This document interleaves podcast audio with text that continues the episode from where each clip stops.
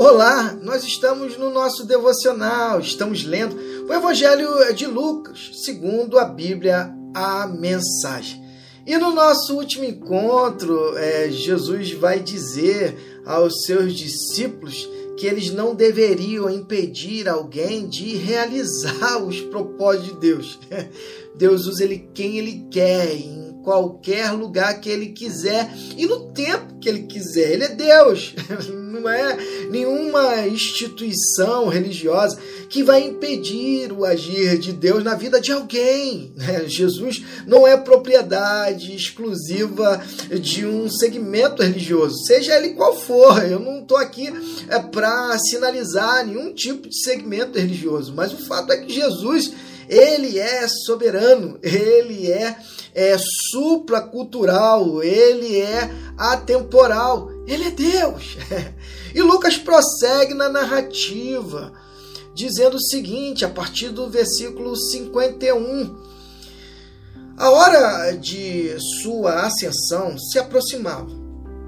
Numa atitude corajosa, Jesus decidiu ir para Jerusalém e enviou alguns mensageiros a uma cidade samaritana, a fim de fazer preparativos para a viagem para Jerusalém. Mas quando os samaritanos souberam que o destino dele era, era Jerusalém, eles eh, se recusaram, recusaram-se a receber, a receber Jesus.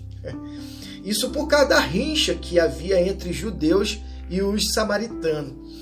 Quando ficaram é, sabendo disso, Tiago e João disseram para Jesus: Mestre, o Senhor quer que invoquemos um raio do céu para acabar com eles?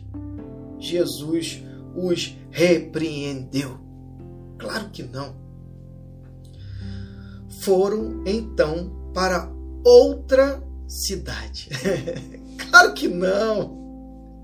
Oh, meninos, vocês eh, não entendem que o propósito eh, do Filho do Homem é que muitos sejam é, salvos.